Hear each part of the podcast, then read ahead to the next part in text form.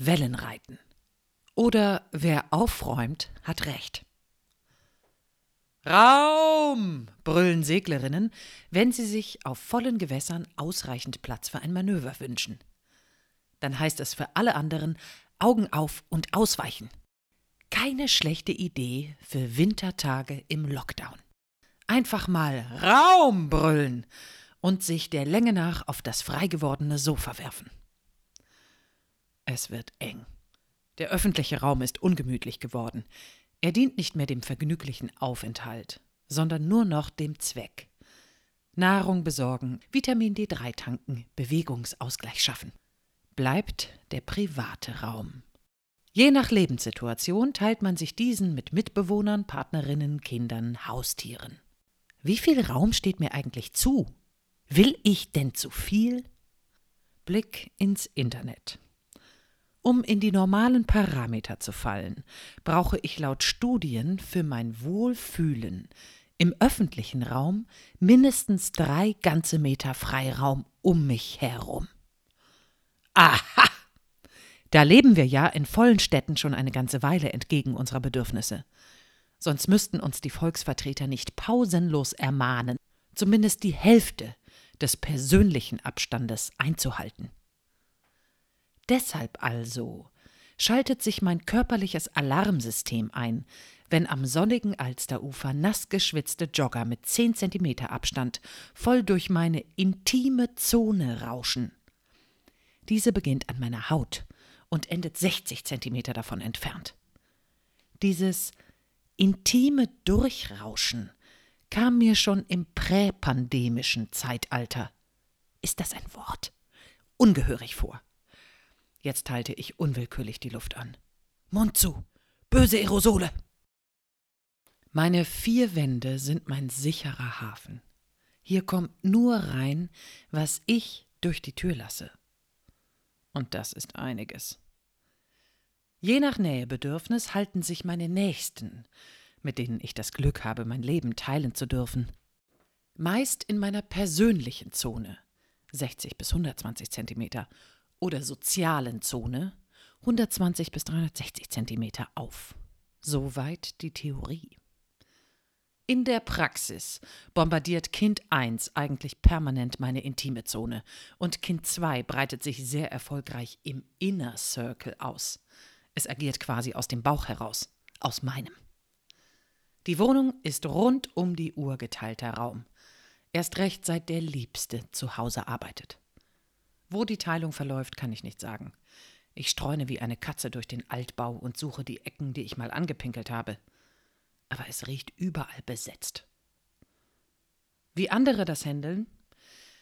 Die Schwester hat ihren Raum inzwischen auf der winzigen Gästetoilette eingerichtet. Dort telefoniert sie in Ruhe. Die Freundin hat ihren Mann in den Keller ausgelagert, aber er kämpft sich mehrmals täglich nach oben, zurück ans Tageslicht. Ich habe keinen Keller und auch keine Gästetoilette. Daher vielleicht die Kurztrips meines Gehirns. In meinem Kopf tauchen sie alle wieder auf, die Orte meiner Lebenslust. Ganz unvermittelt stehe ich nicht an der Spüle, sondern in Bamberg und schaue auf den Dom im Abendlicht. Oder fliege mit dem Rad durch die Elbtalauen, sitze auf dem Marktplatz in Mailand Zurückgelegte Wege tauchen in mir auf. Bilder von Stadtmauern und Wellenberge im gleißenden Sonnenlicht sind plötzlich einfach da. Und genauso schnell wieder weg. Ein unvermutetes Geschenk meiner Erinnerung. Wann ich wo lande, entzieht sich meiner Kontrolle. Ich durchschaue das System dahinter nicht. Es sind nicht alle Orte schön oder wichtig. Im Gegenteil, eine banale Straßenkreuzung kann genauso auftauchen wie ein ausgestorbenes Dorf aber alle Plätze sind verankert in mir und entführen mich für Sekunden in einen anderen Raum. Aber Sekunden reichen meinem inneren Matrosen nicht. Der will länger ausfahren, eigentlich für immer. Bedingungslose Freiheit bis in den Sonnenuntergang. Würde ich ihn ans Steuer lassen, wäre ich da draußen auf den Weltmeeren unterwegs, heimat- und hafenlos. Matrosendasein ist aber nicht, somit Familienanschluss. Also, was tun? Mein Geist zeigt mir den möglichen Kompromiss.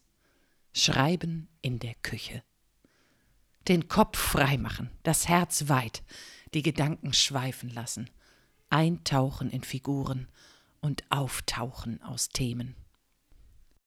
So stehe ich mal wieder vor einer Reise, bewegungsunfähig und frei. Ich pinkle einen drei Meter Radius um den Küchentisch, markiere meinen Start- und Zielhafen und beginne meine Reise gleich mit einem Eingeständnis. Liebster, wer aufräumt, hat Recht. Aber erklärt das mal meinem Matrosen. Mascha Kaleko. Für einen. Die anderen sind das weite Meer. Du aber bist der Hafen. So glaube mir, kannst ruhig schlafen ich steuere immer wieder her. Denn all die Stürme, die mich trafen, sie ließen meine Segel leer. Die andern sind das bunte Meer. Du aber bist der Hafen. Du bist der Leuchtturm, letztes Ziel. Kannst, Liebster, ruhig schlafen. Die andern, das ist Wellenspiel. Du aber bist der Hafen.